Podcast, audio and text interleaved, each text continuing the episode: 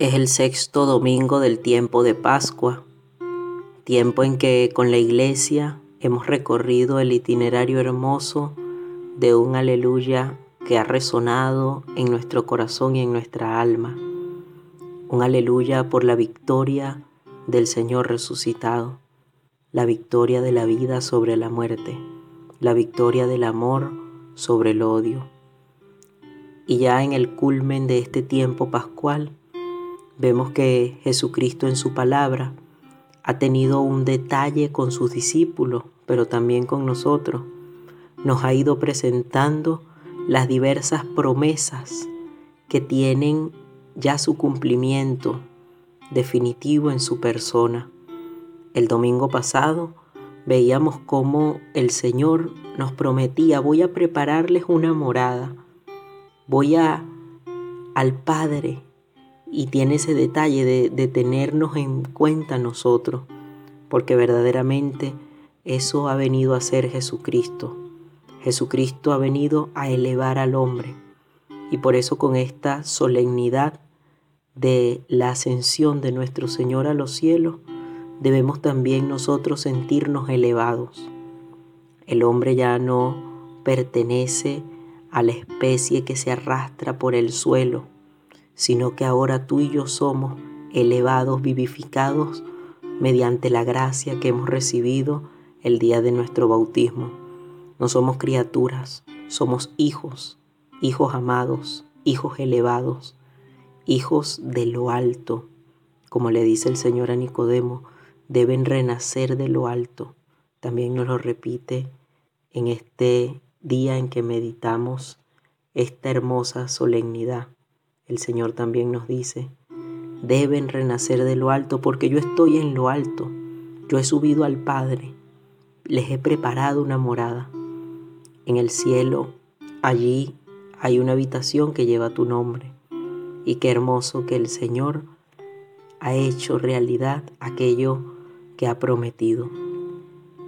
Y en este domingo, la promesa es el Espíritu Santo la promesa es el paráclito. Por eso en el Evangelio que estamos meditando, que es el Evangelio de San Juan capítulo 14, versículo del 15 en adelante. Si me amáis, guardaréis mis mandamientos, y yo pediré al Padre, y os dará otro paráclito, para que esté con vosotros para siempre.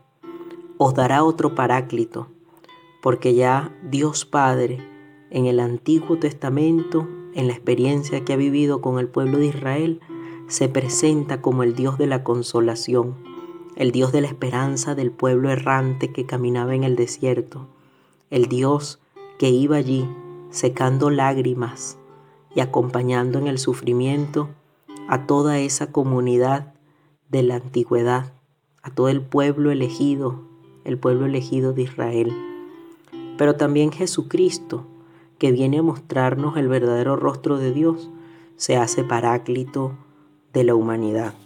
Por eso es el segundo paráclito, el Señor.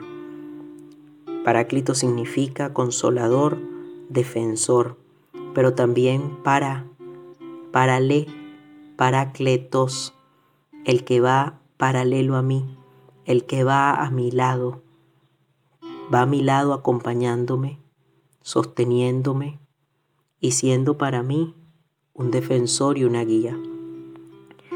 Y ahora el tercer paráclito que nos presenta la Escritura es el Espíritu Santo, Señor y dador de vida, fuente de toda gracia.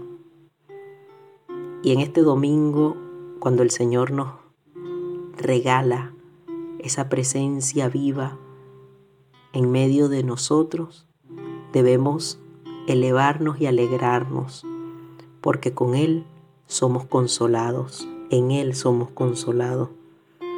Y que ojalá que esta fiesta nos haga renovar nuestro compromiso como iglesia, iglesia que ha recibido el consuelo de Dios, iglesia que consuela a los demás.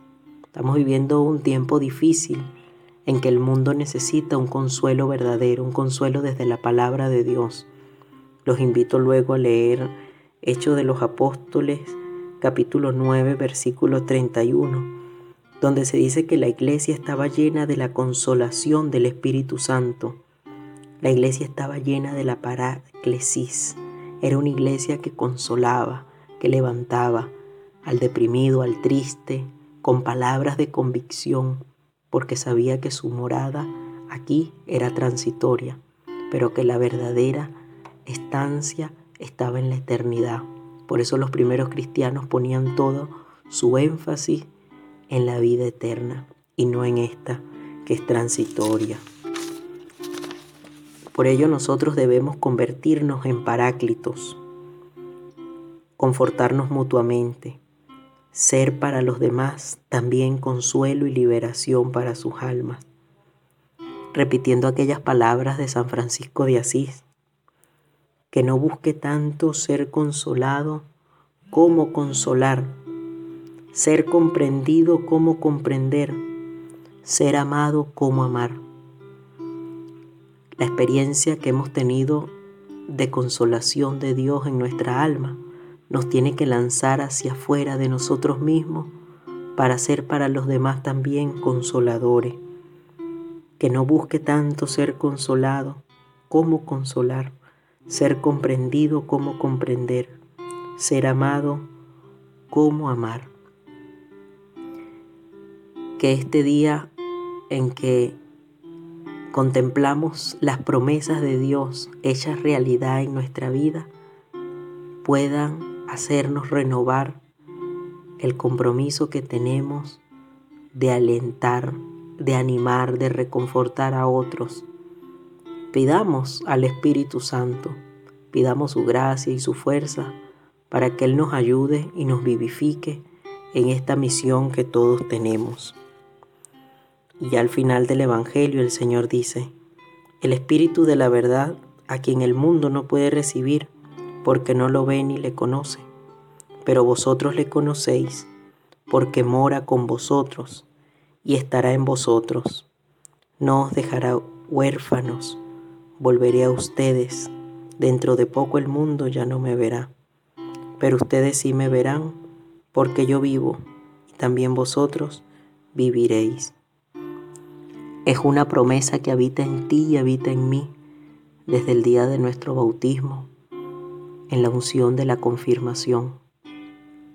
Pidamos su gracia y su fuerza en este tiempo donde necesitamos esa paráclesis, esa parresía de transformación y de consuelo. Y pidamos al Espíritu Santo con estas palabras que se nos presenten los primeros versos de la secuencia de Pentecostés. Si las podemos repetir durante toda esta semana, sería de gran provecho para nuestra alma. Ven Padre de los pobres, ven dador de gracias, ven luz de los corazones, consolador perfecto, dulce huésped del alma, dulcísimo alivio, descanso en la fatiga, brisa en el estío, consuelo en el llanto. Ven, dulce huésped del alma.